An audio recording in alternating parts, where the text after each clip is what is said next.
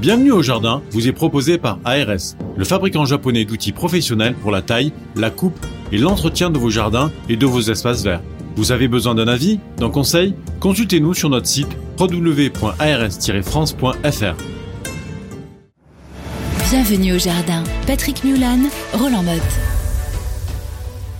Que vas-tu faire, mon cher Roland, cette semaine, enfin du moins la semaine qui vient, dans ton jardin Tu t'es reposé pendant 15 jours, Oui. Tu as fait la bringue, le jardin doit être... Non, pas en ce moment, il va pas être dans un état catastrophique. Non, bon, non, rien- ça pousse pas. Je te Ça rassure. pousse- ça pousse. C'est assez moyen. Donc, je vais déjà faire un truc, c'est qu'on m'a offert un beau phalaenopsis. Alors, ça, ça les cadeaux, faut que j'en parle. Hein. Si vous voulez me faire des cadeaux, arrêtez de m'offrir des plantes, mais quand même, je les prends. Voilà, vous avez tout compris. voilà. Oui, et donc euh, phalaenopsis, bien sûr, on n'y a pas échappé. Oh, Rodin, comme il a regarde, ah, j'ai cru que ça te ferait plaisir. Oh, mais bien sûr, j'ai pas de phalaenopsis à la maison. Donc voilà, tu vois. Ah, c'est Mais t'en as je- 450 Oui, je découvre, mais quelle belle plante. Et donc, ben là, euh, déjà, entretien, parce que on va essayer de la conserver. Ben oui, parce que quand la tante reviendra, il faudra montrer quand même le phalaenopsis. Déjà, T'as vu comme il a poussé. Donc, faut bien l'entretenir. Euh, Alors ça pousse pas vraiment beaucoup. L'intérêt du phalaenopsis, c'est d'essayer de le faire refleurir.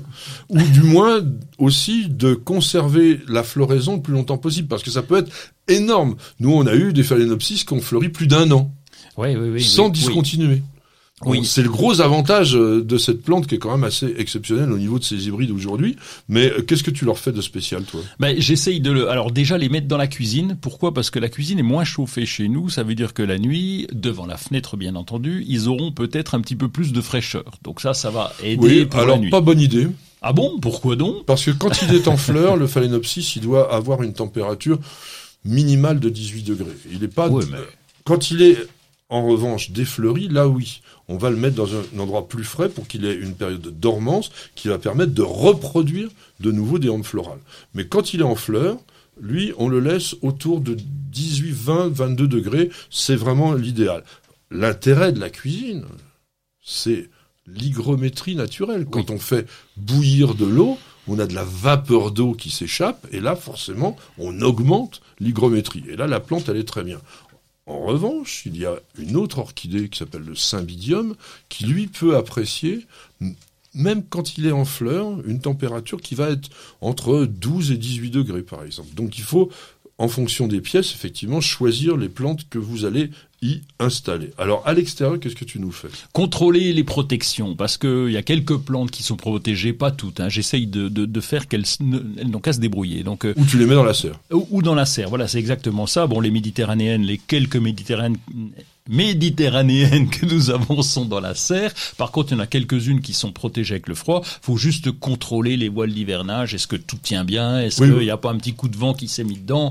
Euh, Voilà, c'est. Oui, de temps euh, en temps, on se dit, tiens, euh, on a mis un voile d'hivernage, bon, là, on est tranquille, la plante, elle... oui, sauf qu'il est à moitié ouvert, et du coup, le froid s'engouffre. Non, mais on plaisante, mais il faut quand même, effectivement, regarder, c'est un bon conseil, de bon sens, tout simplement.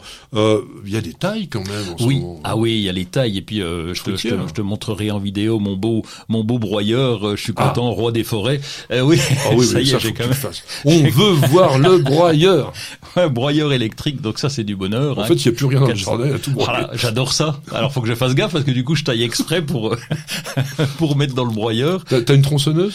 Oui, ça y est. Oh là là. Vous, vous imaginez pas.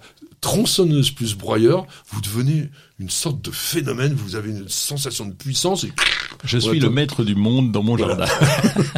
Alors Attention. tron- tron- deux tronçonneuses, une une grande donc à, à moteur, euh, je vais pas dire la marque euh, parce que oui thermique, mais je vais pas dire la marque parce que c'est Husqvarna donc ça se dit pas. Mais euh, et puis une autre électrique, pourquoi? Parce que euh, la petite électrique c'est quand même plus pratique. 3 kilos, tu vois, c'est ça se recharge. Oui à batterie, ça se recharge bah facilement.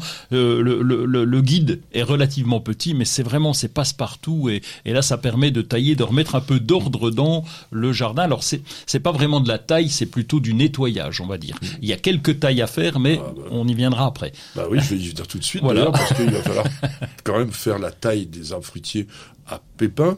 On est encore vraiment dans la bonne période de dormance. hein. Donc décembre et janvier, c'est vraiment les deux mois pendant lesquels on va se concentrer sur la taille des arbres fruitiers à pépins.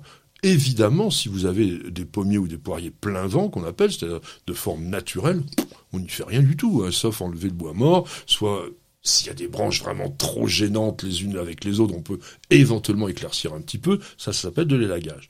Toutes les formes, en revanche, qui sont fabriquées, qui ont des formes déterminées, que ce soit des fuseaux, des quenouilles, des gobelets ou des palmettes, des cordons, eh bien ça, on, pratique une taille fruitière.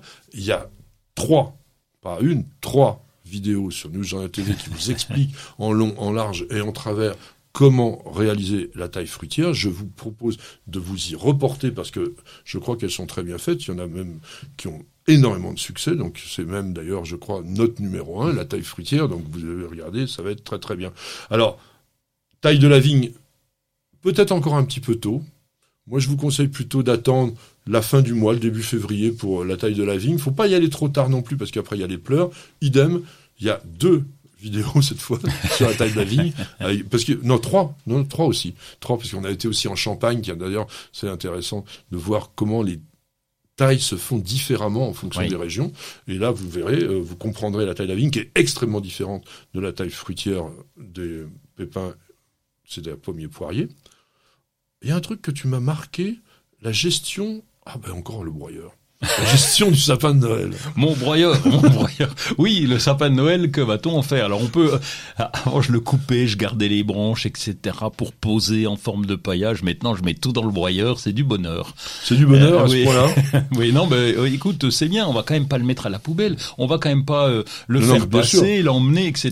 Il est tellement nous qui utile. Sommes citadins, on fait la même chose que toi, sauf que c'est pas nous qui le broyons. C'est-à-dire qu'on ah on le donne à la municipalité qui se charge de le broyer, qui soit il le mettent dans l'usine de compostage, soit ils le réincorporent dans les espaces verts. À Paris, ils le font ça très bien depuis plusieurs années. Roland vous a parlé des protections hivernales. Il y a une chose qui est importante, c'est d'abriter les camélias des vents dominants, ça. C'est-à-dire que vous avez tendance à constater c'est peut-être encore un tout petit peu tôt, mais dans le courant du mois de janvier, souvent, vous avez des boutons de camélia qui vont se mettre à sécher mmh. et à tomber avant que la fleur s'épanouisse Eh bien, c'est essentiellement lié à l'effet desséchant du vent. Et ça, il faut s'en méfier. Donc, soit on plante à côté des camélias, parce que quand on... Je vais revenir sur, sur ça, mais je voulais faire une aparté avant. Quand on vous dit de planter un végétal à l'abri, généralement c'est à l'abri des vents, c'est-à-dire que dans un angle de mur, au pied d'une haie, au cœur d'un massif. Et là, ce que je voulais vous conseiller, c'est de planter à proximité de vos camélias dans le sens des vents dominants. En France, généralement, c'est ouest-est, hein, quand même, la plupart mmh. des vents.